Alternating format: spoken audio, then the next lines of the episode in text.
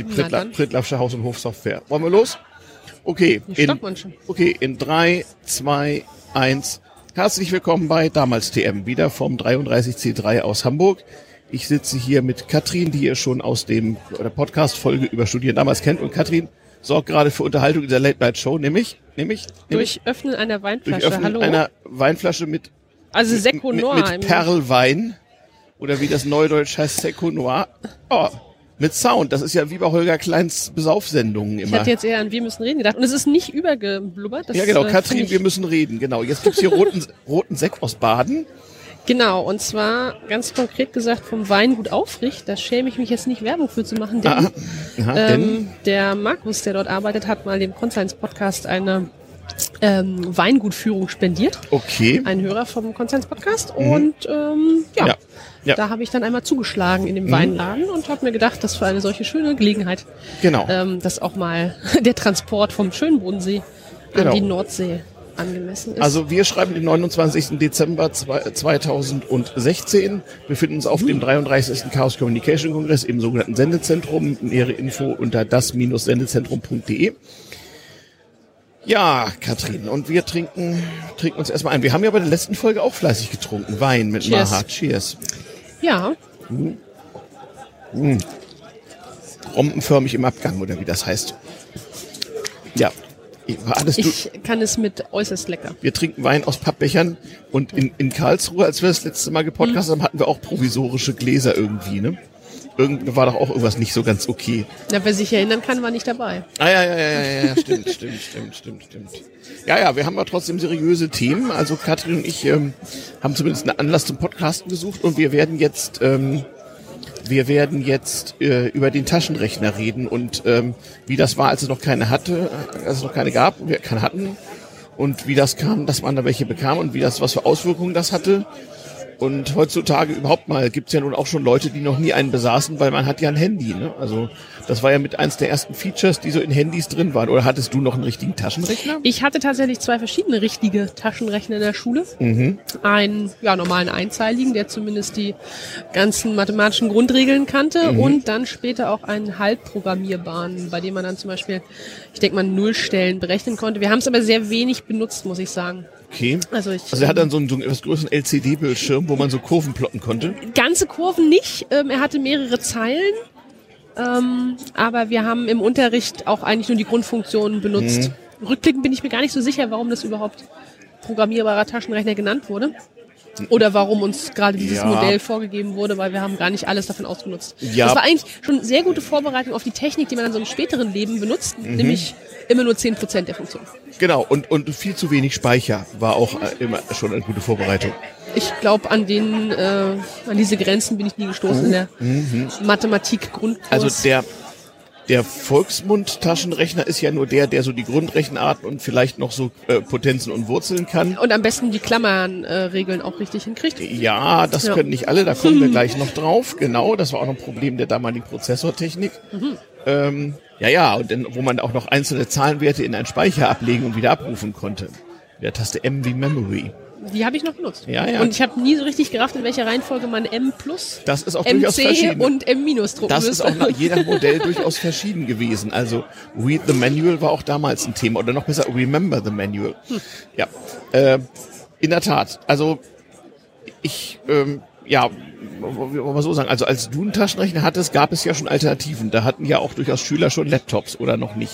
Nee, ich denke, in der Schule waren die Laptops noch nicht angekommen damals. Okay. Ähm, also, lass mich kurz raten, das muss so im Jahr 2000, 2000 Mhm. gewesen sein. Ähm, sechste Klasse, siebte Klasse Mathematik Ja.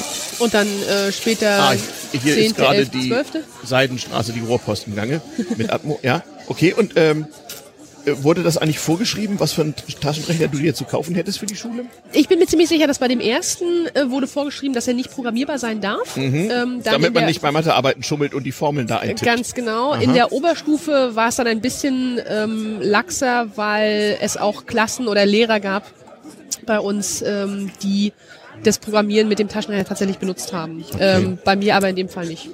Also ich habe ja schon mal erzählt, wie mein Informatikunterricht so war, so mit Lochkarten und, Mhm. und Hannibal Bull und 64 KB und so. Und das, das Perverse war, man hatte also einerseits Informatikunterricht und, und eine Stunde später saß man im Matheunterricht, wo man keine Taschenrechner benutzen durfte. Also so Das viel. muss ja wirklich super skurril Ja, ja, so, also so, ja gut, das war auch sehr früh. Das war ja noch Ende der 70er, Anfang der 80er Jahre, so 79 bis 81 so um den Dreh.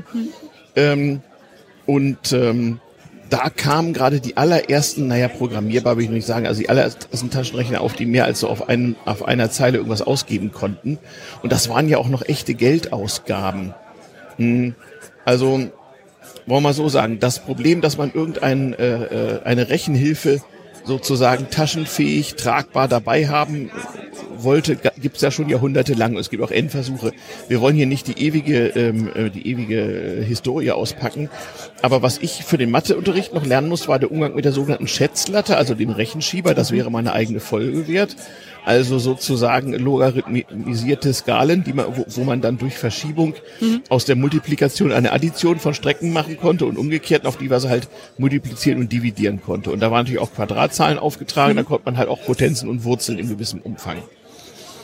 Und ansonsten hatte man Tabellenwerke, ne, die sogenannte Logarithmentafel. Da waren nicht nur dekadische und natürliche Logarithmen in diversen Standardpotenzen auftabelliert, sondern auch Quadratzahlen und Wurzeln und finanzmathematische äh, äh, Bausteine, wo man sich was zusammenbauen konnte. Und da muss man interpolieren. Nach sechs Stellen war halt Schluss. Meine Mutter konnte noch so Logarithmentafelhefte auswendig. Wow. Dagegen ist das Auswendiglernen eines Telefonbuchs weitgehend harmlos. Nee, um Logarithmentafeln oder solche mechanischen Hilfen bin ich komplett rumgekommen. Okay. Äh, Abakus hatten wir natürlich sozusagen als Anschauungsobjekt Ja. mal ähm, Grundschulunterricht, glaube ich, Mathematik gehabt, aber tatsächlich zum Rechen benutzen mussten wir es nie. 90er. Okay. Ähm, ja, doch, war, war so einer der letzten Jahrgänge, wo das noch sozusagen Pflicht war, weil Taschenrechner durfte man ja noch nicht.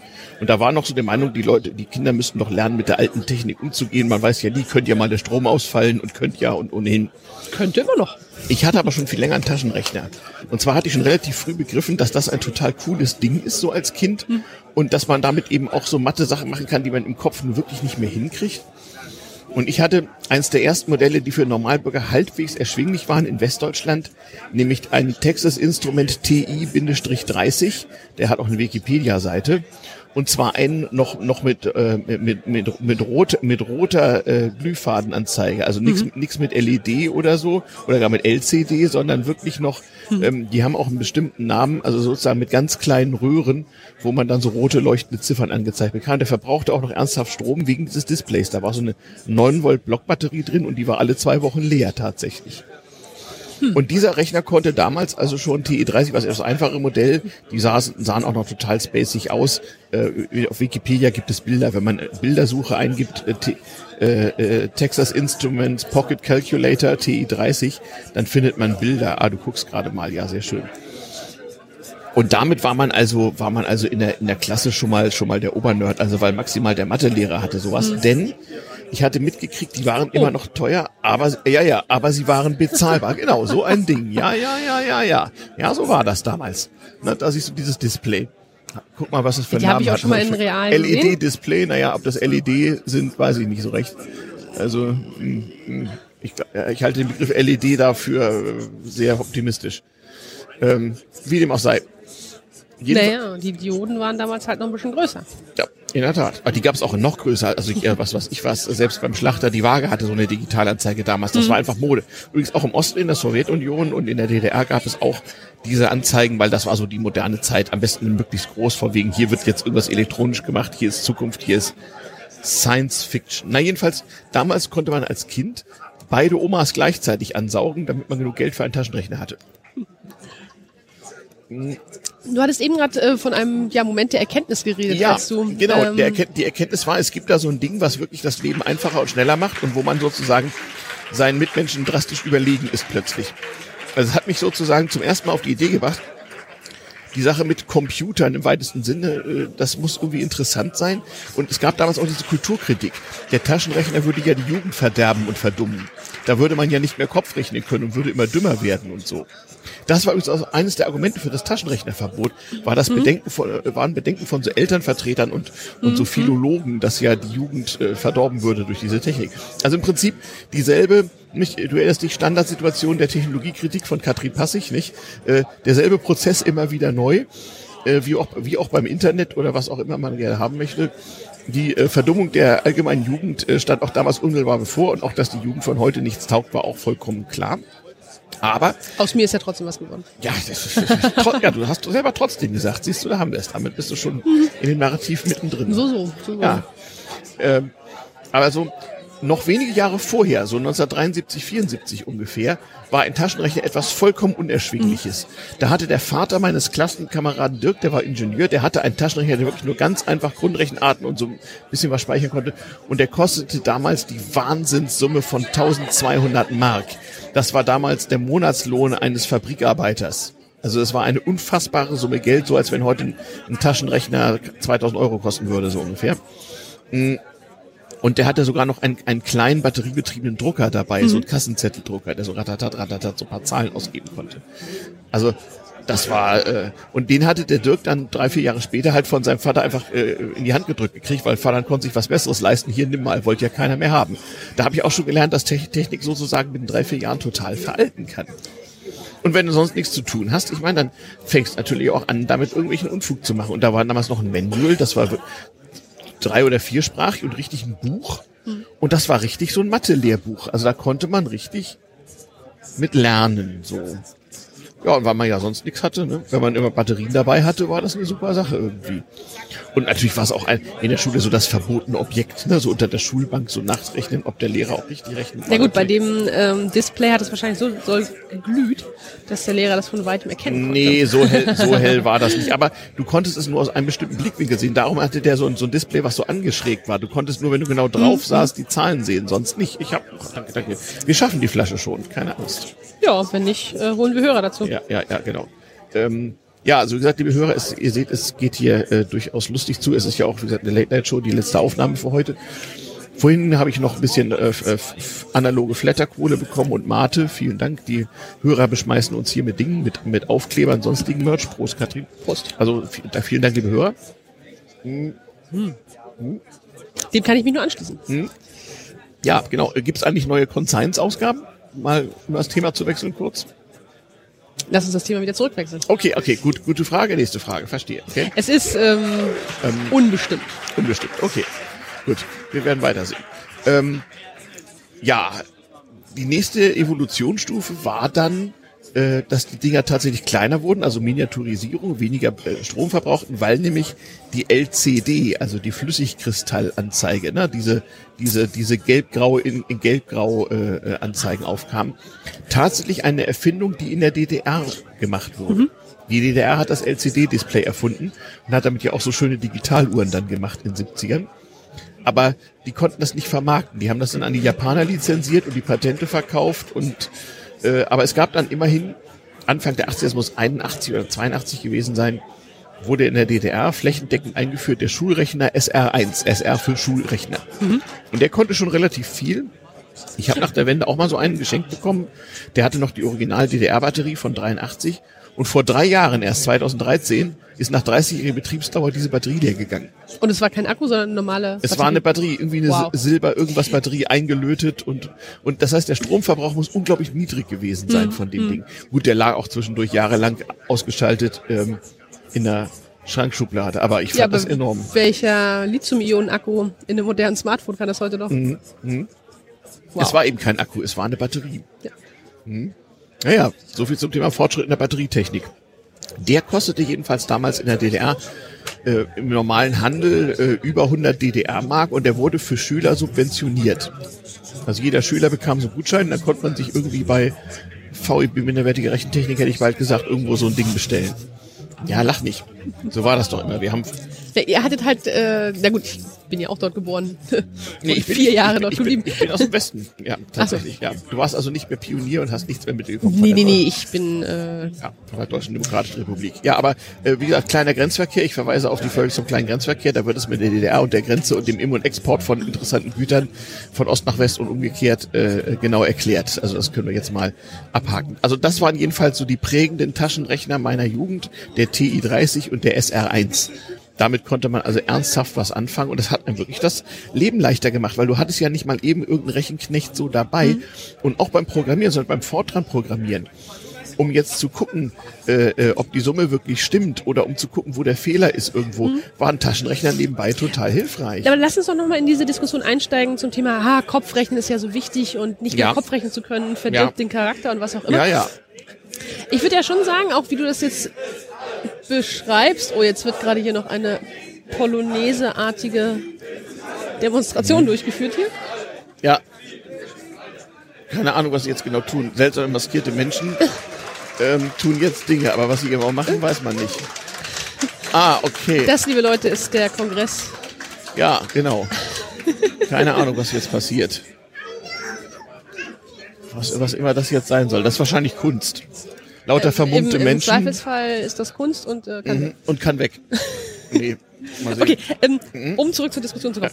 Ähm, wie du das jetzt gerade erklärt hast, hört es sich so an, als ob es eben kein Verlust ist, nicht mehr Kopf rechnen zu müssen, sondern man dadurch den Kopf frei bekommt für wichtigere Sachen, Na, wie zum Beispiel Fehler trotz- finden beim ja, Programmieren. Man kann das ja trotzdem. Also es, das schließt sich ja nicht aus. Ich durfte das benutzen, meine Eltern fanden das gut, aber meine Mutter hat mir als brave Rechenkünstlerin, die war so ein Rechenknecht oder besser gesagt eine Rechenmarkt so einige Zeit ihres Lebens. Also Frauen haben ja früher die Rechenarbeit gemacht, so ne, in so großen Sälen, so bei Lebensversicherungen und so. Und auch die Programmierung. Ja, ja, ja, genau. Ne? War so Frauenarbeit äh, oder oder auch in der Luft- und Raumfahrt übrigens hatte ich gerade äh, haben also Frauen sozusagen kleine Rechenpakete gelöst. Und auch die großen, wie zum ja, Beispiel ja. Kurskalkulation. Haben, ja, und haben das, das wurde in kleine Pakete aufgeteilt und dann hatte man halt einen Tag Äh, über okay, natürlich. Dann gab es eine Schichteinteilung und dann gingen die so in ihren, in, in ihren kleinen abgeteilten Schreibtisch und da hatten sie ihre Ta Tabellenwerke und äh, Papier und Bleistift und vielleicht einen Abakus und äh, ein paar Rechenschieber, so diese Scheibenrechenschieber und so. Und dann ging das los. Das merkwürdige Sache? Hier fliegen Gegenstände durch den Raum. Es sieht aus wie eine Dynamitstange. Ach so, und Schwerkraft da hinten. Okay. Okay. Ja, Gravity ahead. Na gut, und solange wir jetzt nicht anfangen zu schweben, ist ja alles gut. Nee, das wäre super eigentlich. Findest du? Ja. Schwerkraft? Nee, äh, Schwerelosigkeit. Ja, ich weiß nicht. Das soll auf die Dauer ja ungesund sein. Also das ist jetzt schade für den Wein, muss man Ja. natürlich sagen, der jetzt Ja. noch im Glas befindet, aber das können wir schnell lösen. Seco Noir, Jahrgang 2012 immerhin. Ja. Lass dich aufrichten, steht da drauf. Hm. Ach so, klar. Äh, Weingut Aufrichter, daher aufrichten. Genau. Steht da drauf. Allerdings, wenn man ihn dann wirklich so niedergemacht hat, so eine Flasche, ist es mit dem Aufstehen ein bisschen schwierig eventuell. Ich werde von nichts mehr besoffen. Kein Das Problem. Ähm, ja, nein, also, also Verderbnis der Jugend glaube ich nicht. Also meine Mutter hat mir als Kind wirklich beigebracht, und zwar nicht im Sinne, du lernst das jetzt, sondern beigebracht zum Beispiel eben, wie man am besten, und da meinte ich auch, müsste man so eine Methode finden, wie man große Zahlen in Faktoren zerlegt. Also meine Mutter kann das heute noch mit fast 80, die kann gigantische Rechenaufgaben lösen durch Faktorenzerlegung im Kopf und die kann sich diese Zahlen auch gut merken. Und sie hat Wahnsinn. mir auch so, so der Lerntechniken beigebracht, so Abschreibtechniken und so mit so spaltenweise, wie man ein Logarithmenheft aus, also eine Logarithmentafel auswendig lernt. Also Mutter konnte die wirklich bis zur sechsten Kommastelle auswendig. Ich will auch gar nicht in Zweifel ziehen, dass diese Fähigkeiten sehr nützlich sind. Weil da gibt es nämlich Muster drin. Man kann Muster erkennen in Logarithmentafeln und so. Es gibt da so Melodien und so und, und Rechnen. Das ist total klasse irgendwie. Das ist fast schon Kunst. das wäre mal eine eigene Folge, glaube ich. Ja, ich wollte meine Mama ja seit einem Jahr zum Podcast überreden, aber das, das ist ihr irgendwie unheimlich. Sie benutzt ja auch Computer, aber nur offline so. Ganz seltsam. Und verwaltet so irgendwie ihren Bridge-Club und so Bridge-Computerprogramme damit. So ganz, ganz, ganz komische Dinge. Hm? Ähm, ja, was man so als, als pensionierte Rechenmarkt eben so tut. Ja. Ähm, aber, aber jedenfalls, das, das schließt sich ja nicht aus. Gleichzeitig fand sie auch das Taschenrechnerverbot vollkommen bekloppt ähm, und war auch sehr für den Informatikunterricht und so und äh, äh, was weiß ich, was hat sogar mal für Lochkarten Nachschub in der Schule gesorgt, als die Lochkarten ausgegangen waren. Die konnte man ja nicht einfach so kaufen. Da gab es einen Spezialfachhandel sozusagen. Da hat sie irgendwo her von der Arbeit oder so mir so, so, so, so Pappkartons mit Lochkarten mitgebracht. Aber waren das nicht einfach nur Pappkarten in einem bestimmten Format? Ja. Die Löcher hat man sowieso selber reingestanzt. Genau, dazu gab es ja wiederum ein, ein Lochkarten. Das heißt, man braucht nur höchstens einen Vordruck, auf Ja. welche Position die Löcher gedruckt werden muss. Ja, genau. Genau. Also, ne, äh, liebe Kinder, guckt mal auf der äh, äh, Online-Enzyklopädie eures geringsten Misstrauens in der Bildersuche nach Lochkarte. Da gibt's höchst erstaunliche Dinge. Es gab auch welche, die hatten so menschenlesbar vorgedruckt, so Zahlen und so, so dass man sehen konnte, welcher Wert da kodiert war. Nicht? Die hatten so, daher die 80 Zeilen Breite und dann in jeder Spalte war mit Löchern kodiert, welches Zeichen oben stand. Und oben war mit so einem neuen Nadeldrucker dann schon sozusagen der Klartext oder der Hex, Hexadezimal oder wie man halt kodiert hat, aufgedruckt. Mhm. Ja, und dann hat man das Ganze an, einmal äh, durchlesen lassen, in den Rechner geladen, äh, laufen lassen und dann bekam man äh, natürlich äh, ein, ein Fehlerverzeichnis, also sozusagen den Printjob. Und dann musste man die einzelnen Karten mit den falschen Zeilen austauschen gegen die richtigen, bis es gelaufen ist. Dann hatte man halt so einen Schuhkarton, mhm. da waren dann so die Karten drin. Das gab man beim Operator so ab, so ein Herr im weißen Kittel mit Krawatte, hier bitte noch so. Das habe ich in der anderen Folge schon, schon mal schon mal berichtet. Also das alles fand Mutter alles gut, aber die hat mir das so mir so spielerisch beigebracht und eben auch so Rechenmaschinen. Also man hatte als Kind ja ganz früher noch so auch so diese Kinderrechenmaschinen, nicht nicht so Abakus, sondern einfacher, einfach nur so so ein Rahmen mit Wäscheleien und mit so Plastikkugeln, die man hin und her schieben kann. Ja, so eins, zwei, drei, vier, fünf, sechs, acht, neun, zehn. Das ist ja auch schon eine gewisse Hilfe, damit Kinder verstehen, dass vier und vier acht ist. So kann man ja abzählen. Ähm, dieses japanische Ding da, was so ganz schnell geht, das, das konnte sie irgendwie, aber das hat sie mir nie beigebracht. Aber mit sowas haben die zum Beispiel Lebensversicherungstarife äh, kalkuliert früher so. Sterbetafeln, andere seltsame Dinge. Also ist wahrscheinlich irgendwie gegangen. Hm, also das schließt sich nicht aus und schon damals haben also meine Eltern den Lehrern einen Vogel gezeigt, die meinten, dass die Jugend irgendwie verderben würde und sonst irgendwie. Also nun war, war insbesondere mein Vater auch ein massiver Lehrerhasser, der sowieso also da äh, also auf der einen Seite Fundamentalkritik, auf der anderen Seite ja, inhaltliche Kritik. Ja, ja, ja, ja, ja. Die haben sich da nicht so viel Gedanken drüber gemacht irgendwie. Ich habe ja relativ junge Eltern, die sind ja nur so gut 20 Jahre älter als ich. Die haben damals ihr amtlich geiles Leben gepflegt und die fanden, der war einfach zu dumm, sich mit solchen Diskussionen abzugeben.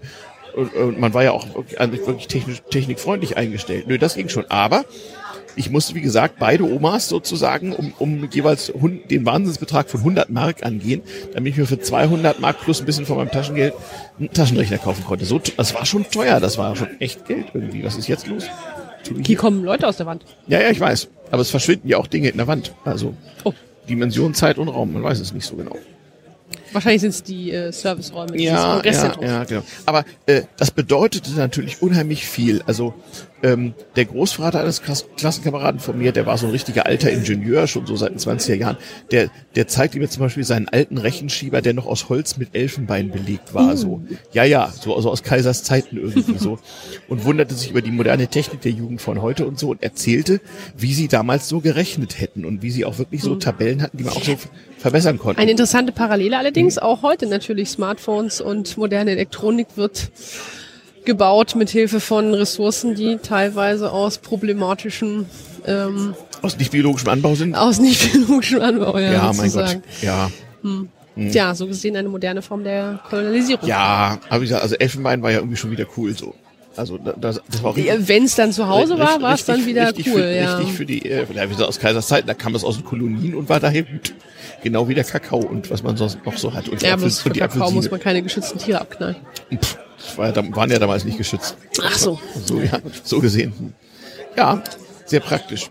Also jedenfalls, es ist schon ein enormer Kulturwechsel so. Vor allem am lustigsten fand ich, die, die sind ja heute von Sammlern gesucht und bisschen, bisschen äh, verrostet und angegammelt, waren die mechanischen Rechenhilfen, die der arrivierte Manager oder so in, seinem, in seiner Sakkotasche hatte, bevor es Taschenrechner gab. Mhm. Das waren so ganz dünne, verchromte Metallgerätchen mit so drehbaren Scheiben, wo man das Rechenschieberprinzip sozusagen auf unterschiedlich übersetzte mhm. Scheiben äh, übertragen Zahnräder hatte. wahrscheinlich. Ja, mit, mit Zahnrädern, genau. Mhm. Und zum Teil auch mit variablen Zahnrädern und so. Und dann konnte man halt im Prinzip auch ähm, äh, wie beim Rechenschieber äh, logarithmische Skalen gegeneinander verschieben und auf die Weise halt äh, rechnen und interpolieren. Äh, und das waren auch einfache Additionsmechanismen, so dass also wie, wie so ein Zählwerk, das dann so aufaddierte und sowas alles. Und das war auch relativ teuer. Das waren so richtig feinmechanische Uhrmacherprodukte. Das hatten so Manager in der Tasche mhm. und kamen sich ganz toll damit vor. So mhm. wie der Laptop äh, der Vorkriegszeit war halt eine leichte Reiseschreibmaschine. Aber waren es dann auch die gleichen Hersteller wie bei äh, hochwertigen Uhren oder gab es da Spezialhersteller? Nee, äh, nee, aber es waren die gleichen Hersteller wie, wie so Schreib- und Büromaschinen mhm. und sowas.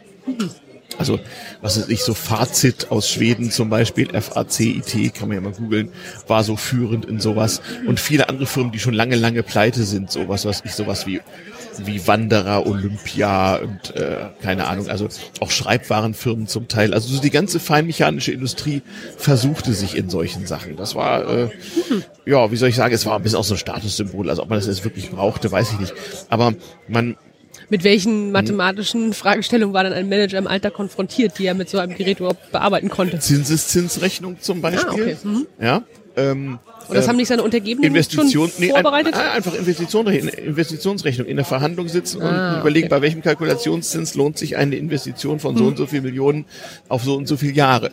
Das kriegst du ja im Kopf nicht ohne weiteres hin, wenn du nicht die, die entsprechende Finanzmathe-Tabelle dabei hast oder halbwegs auswendig kannst oder das Gefühl hast, wie die Leute das ja auch irgendwann, irgendwann mal hatten. Und dafür, für sowas war das da. Ne? Und ich meine auch, man hat das ja auch im Alltag viel mehr gebraucht. Also so scheibenförmige, kreisförmige, pappscheibenbasierte Rechenschiebermodelle das sah man ja im Alltag viel häufiger. Das einfachste hatte jeder Autofahrer am Handschuhfach, nämlich für die Verbrauchsberechnung. Da konntest du halt die gefahrenen Kilometer und die getankten Liter äh, und wenn du wolltest auch noch den Benzinpreis miteinander in Beziehung setzen, dann hast du den Kilometerpreis in Pfennigen ausgegeben bekommen. Für das Fahrtenbuch. Zum Beispiel für das Fahrtenbuch, ja, ja, genau. Ähm, oder mein kleiner Bruder und ich versuchten uns ja mit, mal mit, mit, mit, mit äh, Segelfliegen und überhaupt Fliegen so. Und äh, da musste man ja auch beim, bei den Grundlagen des Motorfluges, die man auch beigebracht bekam, musste man ja den Benzinverbrauch den Benzinverbrauch äh, des Motorfliegers berechnen und die Reichweite und so. Und das ist ja ein, äh, ein, ein nicht linearer Zusammenhang, weil je mehr du beim Flieger tankst, desto mehr verbraucht er ja auch am Anfang. Und ähm, das war auch tabelliert. Für jedes Flugzeugmodell gab es vom Hersteller, zum Beispiel Cessna, gab es dann so äh, entsprechende Plastescheiben, die man gegeneinander verschieben konnte. Warum Flugzeugmodell und nicht Motortyp? Ist da der Verbrauch nicht ausschlaggebender als das Gewicht des Flugzeugs? Äh, das war tatsächlich modellspezifisch vorgegeben durch Versuche irgendwie. Aha, okay. Das war ja auch zum Teil abhängig von äh, äh, äh, äh, Windgeschwindigkeit in Richtung, also Headwind, Tailwind, so und so viel Knoten, Na klar. Auch, auch nicht nicht metrische Dinge. Also du hast das Ding gab dir ja dann ähm, ähm, Distanz in, in nautischen Meilen an, also Knots und Geschwindigkeit auch in Knots und dann und dann äh, äh, Benzinverbrauch in Gallons und äh, und also äh, natürlich US Gallons Meile. und nicht, nicht Imperial Gallons. Ja, also, also fürchterlich. Naja, aber mit Mechanik kann man die Zahnräder ja genauso abstimmen, wie man es dann für jede komische Mhm. Umrecheneinheit braucht. Ja, aber da muss man schon darauf achten, da war es irgendwie- jeweils nach Flugzeug war das verschieden, auch zum Teil nach, nach Abfluggewicht natürlich, ne? Ähm, und, und damit kommt man auch, wenn man unterwegs den Kurs ändern musste, eben rechnen, kommen wir da überhaupt noch hin, haben wir denn genug Sprit an Bord, so. Das waren so praktische Anwendungen für sowas. Also waren denn diese Geräte schon quasi so speziell auf diese Rechnung ausgelegt, dass man nur noch an den drei Rädern die drei Variablen Ja, einstellen muss und ja. an dem vierten dann ja, dieses Ergebnis es, es muss, ablesen es konnte? muss vor allem schnell gehen. Also mir ist sowas, wie gesagt, in drei Zusammenhängen selber begegnet. Einmal Mhm. Autoverbrauch, dann diese Reich Reichweitenberechnung im Flugzeug und nochmal sehr viel später bei der Bundeswehr beim Thema Artillerie. Also und zwar- und zwar nicht so riesengroße Kanonen, sondern so Mörser, so kleine Rohre, wo man so oben so flop so eine Mörserrande reinwirft, die dann so fump auf so einer ballistischen Flugbahn wieder rauskommt. Und dann musst du ja einstellen so. Und um, um da sozusagen die Reichweite und Windrichtung und, und pipapo, bergauf, bergab und so, da hatte man auch so Pappscheiben, um das so zu berechnen. Das heißt im Prinzip, das, was man heute auch teilweise bei FPGAs äh, und anderen Chip-Techniken macht, Mhm. die Algorithmen direkt in den Hardwaremäßig reintun. Genau, so Hardware Krypt- reinbrennen. Wie die, wie die Krypto zum Beispiel gab es heute. damals auch schon. Okay. Gab es damals ah, auch schon. Interessant. Es gab damals auch schon viele Hardware, Hardware äh, beschleunigte Rechnungen. Also ähm, noch mein erster PC hatte einen mathematischen Co-Prozessor. Das heißt, da war so wie beim Taschenrechner ein auf die bestimmte Rechenarten und vor allem Fl- Fließkommarechnen und so optimierter Chip dabei. Den konntest du also auf dem Mainboard noch extra dann daneben klicken und dann rechnete dein Rechner schneller. Geschehen hier irgendwelche seltsamen Dinge hinter meinem Rücken? Nein. Nee, nicht mehr. Die seltsamen Dinge sind schon äh, abgelaufen, Okay. während du Ja. getrunken hast. Ja, ja, ja, ja. Ähm, aber wie gesagt, es war wirklich ein Kultur Kulturschock, so ähnlich wie die Einführung des flächendeckenden Internets Mitte der 90er. Es war genau so ein Ding, so von wegen die Jugend von heute und das soll man alles nicht machen und das ist alles schädlich und die sollen mal lernen, wie das früher war. Was machen wir denn, wenn der Strom ausfällt? Also genau wie heute, was machen wir denn, wenn das Internet ausfällt? War halt damals, was machen wir denn, wenn der Strom ausfällt?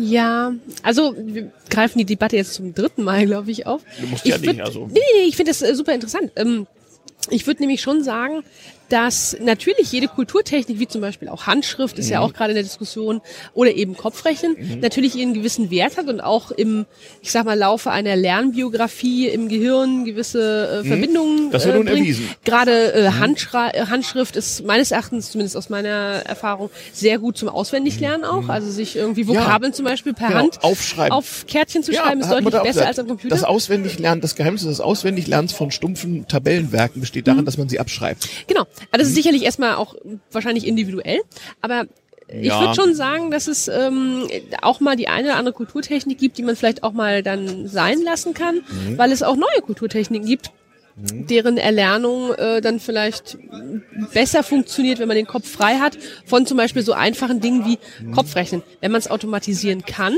warum nicht? Man muss bloß darauf achten, dass man dann die frei gewordene Hirnkapazität meines Erachtens, wenn man das jetzt so vereinfacht sagen kann, auch benutzt, um äh, neue Kulturtechniken zu studieren und zu lernen und nicht einfach nur, was weiß ich, mehr Unterhaltungsfreizeit zu genießen. So.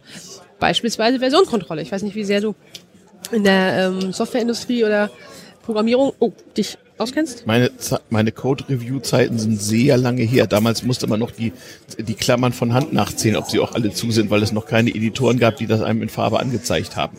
So lange ist es her. Siehst du, auch äh, Syntax-Highlighting ist vielleicht eine Kulturtechnik. Ja, Ich bin froh, dass es die jetzt gibt. Ja, Und wir hatten ja nicht. genau. Hm? Oder eben Versionskontrolle, ja, also Texte und, und ähm, Hm? Ja, stell- Programmiersprachen. Ja, stellt euch vor, es gibt kein GitHub. Was machst du denn dann? Hm, So, ja. Ja, wenn der Strom ausfällt, gibt es einfach kein GitHub, das stimmt. Aber dann würde ich auch nicht programmieren. ja. Ja.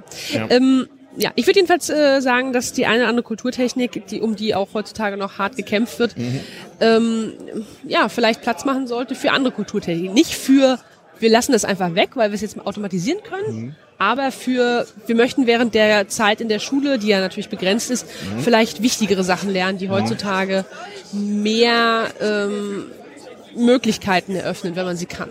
Weil Kopfrechnen, was, was bringt dir Kopfrechnen heute? Du hast in den äh, Vorbereitungsnotizen geschrieben, ähm, Taschenrechner damals und heute äh, in der Schule, in Uni und Beruf. Also ich kann ganz klar für meine Schullaufbahn sagen, es war äh, so ein Ersatz für Kopfrechnen. Es war auch sicherlich äh, eine Hilfe bei bisschen höherer Mathematik, auch wenn wir nicht wirklich programmiert und irgendwie grafisch gearbeitet haben. An der Uni eigentlich genauso. Im Beruf ähm, oder in der Doktorarbeit, die ich jetzt auch eher so zu Beruf zählen würde, ähm, nicht. Da wurde, wenn überhaupt gerechnet, äh, dann am Computer. Also die Computer, Taschenrechner, Apps und Programme oder auf dem Smartphone sind ja genau also äquivalent ich, ich, zu. Ich, ich benutze mein Smartphone. Ich habe so eine etwas bessere Smartphone-App, äh, die- wo genau, ein schönerer Taschenrechner angezeigt wird und das reicht. Gleiches Prinzip. Oder man muss so richtig äh, Statistik machen und dann benutzt man natürlich ein dediziertes Statistikprogramm auf dem Computer, wie zum Beispiel R oder genau. zum, Ja. ähm, zum Malen von ordentlichen Diagrammen, ggplot, Ah, ein sowas. Okay, Paket ja. für R.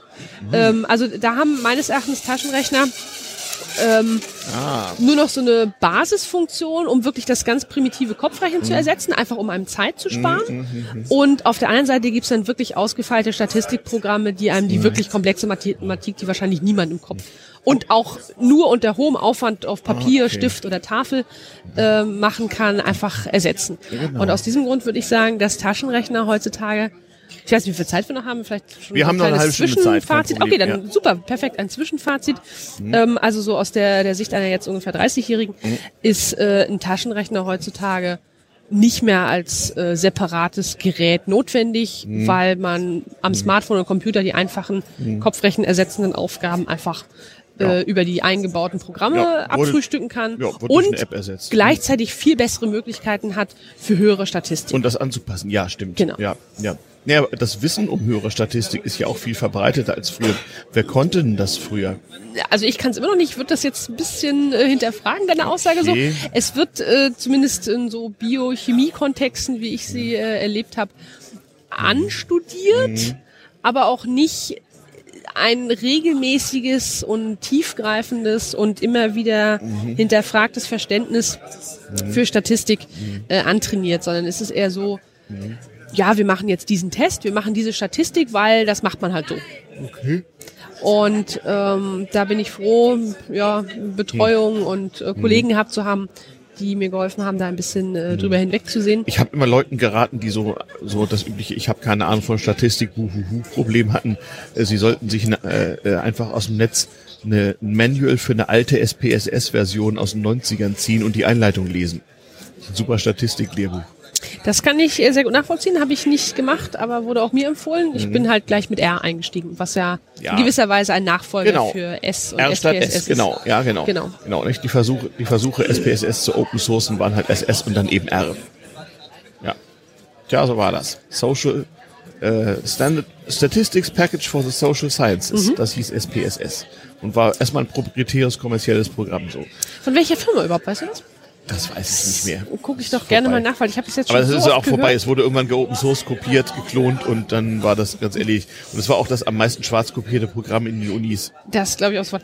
IBM Corporation ist hier bei Okay. Mhm. Wikipedia als Developer gelistet. Von oh, 1986. Mhm. Aber wird noch aktiv weiterentwickelt. Echt? Wird noch äh, Im maintained, ja? März 2016 gab es noch die Version 24. Okay. Auch okay. eine sehr schöne runde Zahl, mit der man vielleicht eine solche Software dann auch äh, wir- abschließen kann. Und wenn man ein, Man ein Manual für die Version 8 oder 9 nimmt und da die Einleitung liest, das ist noch ein richtig geiles Lehrbuch so. Das ist, soweit ich das mitbekommen habe, bei R und den ganzen Paketen ebenso. Mhm. Denn viele Pakete basieren ja auf ja, wissenschaftlichen Forschungen, wissenschaftlichen Papern, Mhm. die dann auch gleich die Hintergründe ähm, mit erklären. Nicht nur Mhm. die Benutzung der Pakete, sondern eben auch die mathematischen Grundlagen. Gibt es da auch so eine Art Man-Pages, also sozusagen, dass Ja, man zu jedem ja. Befehl so angeben kann, so und so, und dann kriegt man gleich mal eine Erklärung? Ja, äh, ich glaube, der Befehl, zumindest in RStudio, was so eine Hm. Integrated Development Environment ist für R, ist einfach äh, Fragezeichen, Fragezeichen und dann den Funktionsnamen. Ah, cool. Oder sogar nur ein Fragezeichen. Okay. Das, äh, ich glaube, die Fragezeichen, Fragezeichen ist eine globale Suche. Und der kann so alles verstanden ist. Da kann man so Fragezeichen, Fragezeichen, Kolmogorov Smirnov und dann sagt er, Wenn ein Funktionsname existiert, der Kolmogorov Smirnov. Kolmogorov Smirnov Test, Kol- hat man den dir nicht beigebracht. Nein, den habe ich so, so, wirklich so. noch nicht mal vom Die Jugend Namen von her. heute, da haben wir es, da haben wir es, womit man heute promovieren kann. Hilfe, Jammer, Kreisch. Der Untergang Ich des habe- Abendlandes steht unmittelbar bevor, ich sag's doch. Ich habe mir die äh, ganze Testung dadurch erspart, Mhm. dass ich meine äh, Ergebnisdatenpunkte alle Mhm. als ähm, Visualisierung benutzt habe und entsprechend Box- und Whispers-Plots gemacht habe Aha. und nicht irgendwelche statistischen Transformationen, die ich danach erst testen musste, Hier nimm mal den Rest von ähm, dem benutzt hier. habe. Sodass allein schon durch die Oh, danke. Oh Gott, oh Gott, oh Gott. Wir müssen ja Ähm, gerecht teilen. Zwei Drittel für mich, die die Flasche mitgebracht hat, und ein Drittel für dich. Oder? Ja, eben. Ach so, ja, okay. Genau. Ich werde doch sowieso von nichts besoffen. Du hast, bei dir hat es wieder noch einen Sinn hier. Ich hatte aber keinen Armbrot so Wir richtig. müssen auch noch Podcast vor damals ja Folge über das Saufen machen, glaube ich. Ist auch eine Ja, aber das machst du nicht mit mir. Sau nee, saufen nur mit Profis. Ist auch, aber auch eine gute Idee irgendwie. Wie lange habe ich Zeit zum Trainieren? Ja, pf, oh Gott, ja.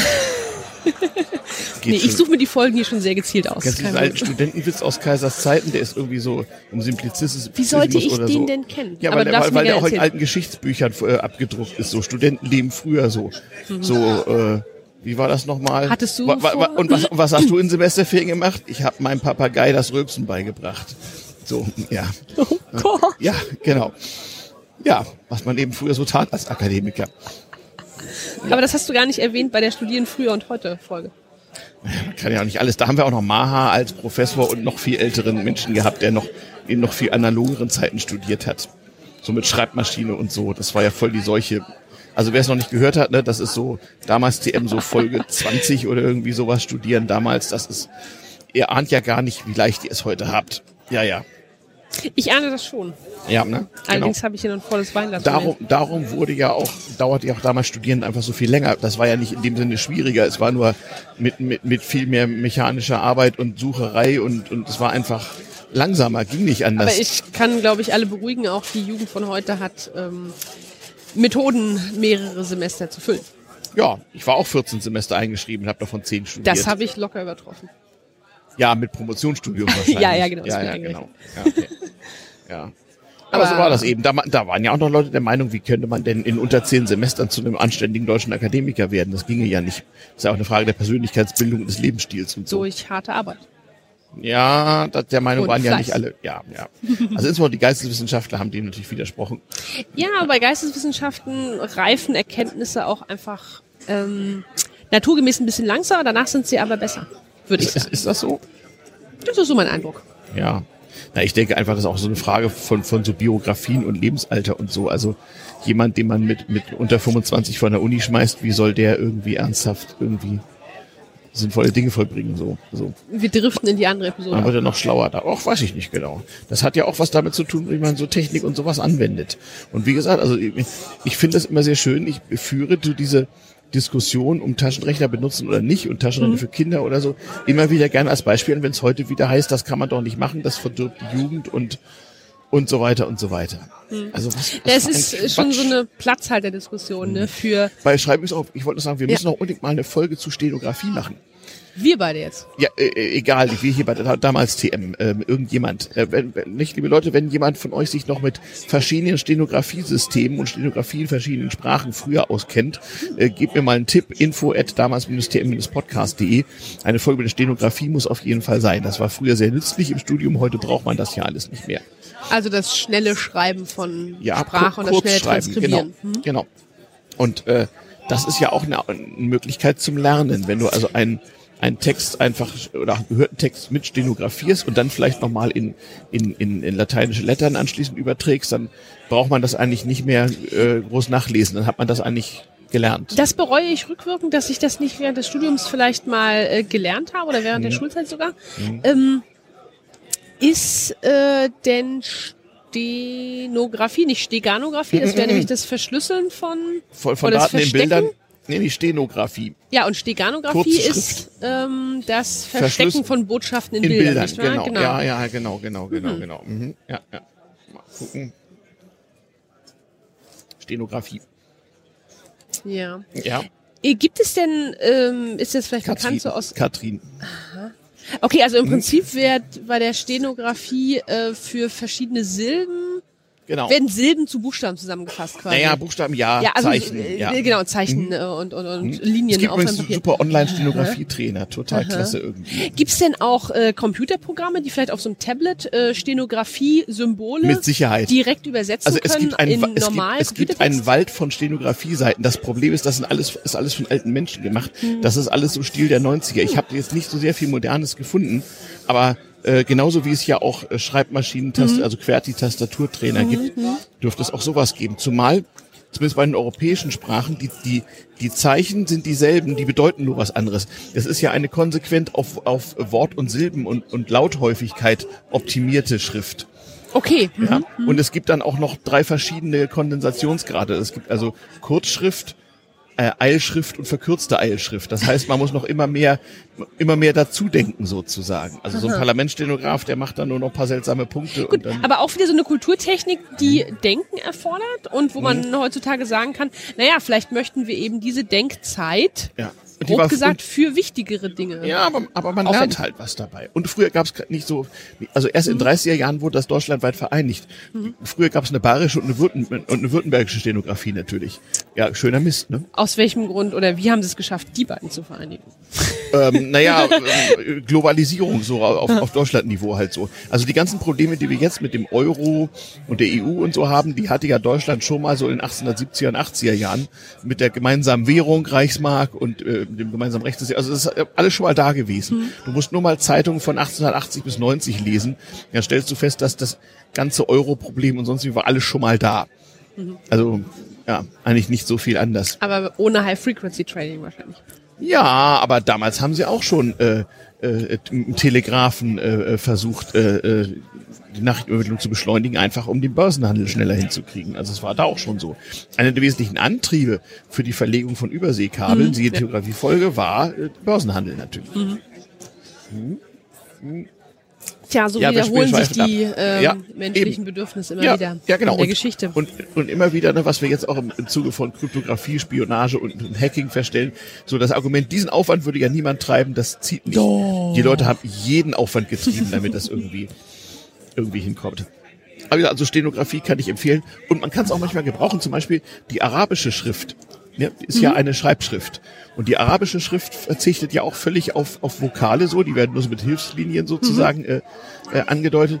Und das ist ja eine Schrift, die auf das Schreiben mit der Hand optimiert ist. Und die ist ja, wenn auch von rechts nach links, funktioniert so ähnlich wie Stenografie. Also wenn man Steno kann, dann kapiert man besser, wie arabische Schrift Ah, funktioniert. das ist eine interessante Verbindung, die ich noch nicht Ja. zuvor Nein, das ist mir auch nie habe. aufgefallen, bis mir irgendein Araber mal, äh, mal, mal, mal beigebracht hat, wie ich auf Arabisch unterschreibe und wie ich ähm, ähm, ähm, Kann man denn äh, einen Buchstaben aus dem Lateinischen direkt übersetzen in ein arabisches Zeichen? Nee, nee, weil ja zum Beispiel, äh, ähnlich wie bei der Stenografie, die Vokale sozusagen nur durch Zwischenräume und Verstärkungen äh, der Linie Gut, okay, kann man einen Konsonanten aus dem Ja, im Lateinischen... Prinzip ja. Die Araber haben halt ein paar Buchstaben zu wenig für ihre Laute. Darum brauchen sie einen Hilfspunkt und Mhm. sogenannte Lesebögen, die, die dann sozusagen dem, dem Leser erklären, wie man das auszusprechen hat. Also sie haben halt einfach ein paar Buchstaben zu wenig erfunden, aber, Aber- im Prinzip ja. Diese, diese Aussprachehilfen werden benutzt, auch wenn es sich um einen reinen Lesetext handelt, bei dem man davon ausgehen kann, Ja. dass er nicht unbedingt gesprochen wird.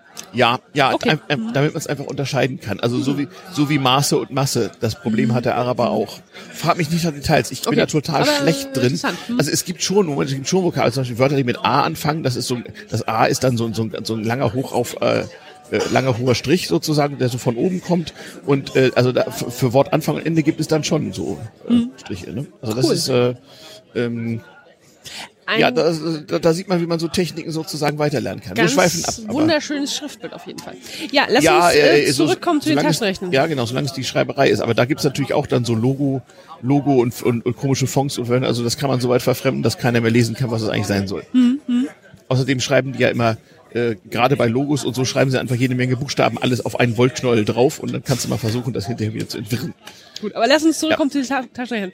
Hattest du das Gefühl, du kannst diesem ähm, mathematischen Co-Prozessor blind vertrauen oder hast du ab und zu auch nochmal Mhm. Dem 80 äh, auf 87? Papier nachgerechnet? Ja, es hieß ja immer schön, Intel Inside can't divide. Da gab's ja mal so ein paar Fehler. Ne? Ja, ja, nicht nur Excel hatte mal Fehler, sondern auch Excel immer noch. Excel immer noch, ja, sondern auch Intel-Prozessoren hatten das mal. Divisionsfehler und so, das kam immer mal vor, aber äh, im Großen und Ganzen hat man dem tatsächlich vertraut. Ja, was ist jetzt passiert? Ein Sofa ist verschwunden. Achso, man hat uns ein Sofa geklaut. Ja, ist in Ordnung, soll doch. Ja gut, die Hörer wurden aber mitgeklaut. Egal. Mit der, ja, okay, ja, warum nicht? Hier bewegen sich eben Dinge. Warum nicht? Es ist ja auch schon spät am Abend. Ähm, genau, also eine- Vertrauen. Vertrauen, genau, ver- Vertrauen Sie mir, ich weiß, was ich tue. Nicht? Und so, so war das äh, mit der Rechnerei auch. Im Grunde für mich war es ja auch nur eine kurze Zeit. Also ich hatte dann schon äh, 1980 oder so oder 81, ja, ZX81, meinen eigen, ersten eigenen Computer und dann war das natürlich alles obsolet. Dann hat man natürlich versucht, äh, Rechenprogramme auf, mit Basic auf seinem Rechner zu programmieren. Und irgendwelche Kurzbefehle für Funktionen und sowas alles. Konntest du dann ja machen. Aber eigentlich ganz lustig so. Ähm, und dann war das irgendwie so, so, so nach dem Motto, ah, pff, ist doch, ist doch vorgestern, das ist doch so vorletztes Jahrhundert Taschenrechner, so, ne? Ähm, dann schleppte man halt seine kleinen tragbaren Rechner mit sich rum irgendwie. Aber lange Zeit habe ich noch welche gehabt. Also ich muss mal suchen. Ich glaube, in diversen Schreibschubladen so finde ich bestimmt noch drei, vier Taschenrechner irgendwie. Drei, vier, okay. Ja, es gab die auch mal sehr, sehr praktisch mit, Sol mit Solarantrieb im Checkkartenformat, war sehr beliebt. Das finde ich eine ganz wunderbare Erfindung. Das, unser, mein erster Taschenrechner hatte auch tatsächlich Solar, Mhm. sodass ich mich nie um Batterie kümmern müsste. Der zweite auch. Mhm, Auch bei mehr Computing Power hat es trotzdem noch gereicht. Mhm, Den habe ich sicherlich auch noch irgendwo in der Schublade, aber es ist dann Mhm. der eine Taschenrechner, der noch irgendwo bei mir in der Wohnung ist. Ja, ja. Also, also ich denke, die wird man irgendwann mal, keine Ahnung, vererben und die werden in irgendwelchen Hausraten, Hausratsauflösungen Aber oder so leider auch seit fünf bis cheers, zehn Jahren zehn Jahren nicht benutzt. Also im Studium schon, also vor, vor acht Jahren bestimmt nochmal. Für so chemische Konzentrationsrechnung. Aber ähm, seitdem eigentlich nicht mehr. Hat das Smartphone und so der Calc.exe auf dem Computer Ja. oder Calc- Calculator App auf dem Mac äh, Ja. eigentlich komplett ersetzt, ja.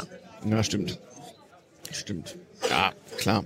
Und gleichzeitig finde ich aber auch, ähm, oder bemerke ich bei mir, dass es auch immer mal wieder das Bedürfnis gibt, doch nochmal vielleicht eine Division äh, schriftlich durchzuführen. Also ich habe bei mir auf dem Schreibtisch einen Block einfach liegen und der Taschenrechner ist irgendwo in der Schublade und wenn es mal was äh, zu berechnen gibt, wo ich denke, ach, das könnte man mal wieder probieren, ähm, benutze ich eher dann doch wieder Stift und Papier. Und Ja, andersrum, wenn ich da nicht ja. weitergehe, dann doch lieber beim Computer oder in R. Ja, Also diese, NR, genau. wie ich vorhin schon meinte, diese, diese Mittelnische ist irgendwie weggefallen Ja. für den Taschenrechner. Ja, stimmt. Stimmt. Ja. Ich liege gerade, was für, was für Use Cases es noch gibt. Ja, richtig. Von, von, von, Hand Wurzel ziehen. Dazu musst du ja die Quadratzahlen auswendig können. Das haben wir noch nicht mal gelernt in der Schule. Natürlich Quadratzahlen schon, Das hat mir Opa aber. Wurzeln ziehen war von Anfang an die Domäne des Taschenrechners. Ab der, weiß nicht, wann hat man Wurzel bei uns? Ich glaube in der sechsten, vielleicht siebten Klasse. Spätestens. Spätestens, ja. Ich weiß nicht mehr. Also mir hat das mein älterer Opa beigebracht und der starb 1977 im Alter von 87 Jahren. Das heißt, das, mu- das, muss so, 1890. das muss so, als ich so zehn war gewesen sein oder so, also so vierte Klasse. Und da musste man einfach die Quadratzahl, ich habe hab mir auf die Quadratzahl des 25 aufgeschrieben, hier lernen wir auswendig und dann konntest du das halt so von Hand so abtragen. Also wieder. bis 25 zum Quadrat. Ja, ja, äh, äh, ja, genau, das sind 625. So, das war einfach nur zum Üben. Den Rest kann man natürlich sich auch Und dann halt später bei Mutter die Tabellenwerke so, so paar Bruchstücke gibt es noch, aber die Erinnerung ist nicht mehr so richtig äh, ver verlässlich sozusagen. Also ist ein bisschen, bisschen vorbei, bisschen verblichen. Ja, wer weiß, irgendwann werden Leute sich vielleicht fragen, was ist denn das hier oder so. Keine Was, Ahnung. auf was zeigst du jetzt gerade? Ja, was ist ich, so ein altes Handy oder was ich hier, Smartphone 21. Jahrhundert. Mit Taschenrechner-App. Ja, womöglich. Wahrscheinlich wird man die Dinger gar nicht mehr ankriegen irgendwann, wenn es vergammelt ist. Keine Ahnung. Ja, wenn die in irgendeiner Wenn die Displays nicht mehr gehen. Grube in der Landschaft landen, dann Mhm. ja. Hm. Ähm, wir haben jetzt hier in den Notizen eigentlich äh, alles durch. Die Ja, das ist doch auch geil. Wir- wir- haben- Einordnung haben wir, Wir jetzt wollten mal ja auch eine. Stunde senden und haben 50 Minuten durch. Ist auch ein nettes, kleines, feines Thema. Mhm. Also eigentlich bin ich auch ganz, ganz zufrieden. So, wenn wir alles durch haben, dann haben wir es geschafft. Also Der Sekko ist auch alle? Genau, der Sekko ist auch Aber alle fast. und die, und die Hörer haben die Flucht angetreten. Ich muss auch noch mal kurz, kurz, kurz durchgucken, ob ich noch irgendwas vergessen habe. Erwartest du denn noch bei den dedizierten Taschenrechner-Hardware-Komponenten äh, weitere Verbesserungen? Oder ist jetzt alles im Smartphone gelandet oder im Computer? Ich glaube, das ist irgendwie durch. Es werden ja noch welche verkauft nach wie vor, aber ich glaube, ich glaube, die, die Wahrscheinlich nur, weil in der Schule gesagt wird, kauft genau dieses Modell. ja, aber ich glaube, diese die Chips, die da drin sind, da steht irgendwo eine Maschine, da kommen pro Minute tausend Stück von raus und da macht sich, glaube ich, keiner mehr eine Platte wegen. Ich denke mal, die, äh, wir haben ja auch hier für die Kinder die ganzen Lötworkshops und so. Ich denke, da kommen auch solche Chips drin vor. Ich glaube, die kannst du auch inzwischen einfach standardmäßig kaufen, ne? So Rechen, Taschenrechner. Hm, Vielleicht doch noch ein bisschen zu weit fortgeschritten Ja? für die Lötworkshops für die Kids. Da bin ich mir genau. relativ sicher, aber Oh, aber vermutlich nicht mehr allzu weit weg. Nö, nö, genau, genau. Hier passieren seltsame Dinge. Ähm, ja. ja, Dinge halt. Es ist bunt und es äh, glitzert. Genau. Und, und Leute gucken uns mal Podcasts zu. Ist ja auch schön. Ja, äh, liebe Leute, ich, ich glaube, ihr merkt schon, äh, wir sind so langsam am, am Ende unserer Kapazitäten angekommen. Ich bin auch irgendwie ein bisschen durch. Außerdem muss ich heute Nacht noch irgendwie vom Hinengeln hier. Wir machen mal Schluss, liebe Hörer, mit diesem kleinen Eindruck vom 33. Chaos Communication Congress ähm, und dem kleinen Thema Taschenrechner und mit Katrin vom äh, Conscience Podcast, äh, at Carlai Mai auf Twitter. Kann Korrekt. Man dir folgen. Mai wie der Monat. Genau, Karlai Mai. Genau, ja. Ja. Ähm, und ansonsten guckt, äh, hört euch heute die Folge mit Maha und Katrin zum Studieren damals an, dann habt ihr einen schönen Anknüpfungspunkt. Dann, damit sagen wir mal Tschüss. Auf Wiedersehen. Und bedanken uns recht schön. Bis zum nächsten Mal. Ne? Ja, vielen Dank für die Einladung. Jo, bis bald. Auf Wiedersehen. Tschüss, tschüss. Äh.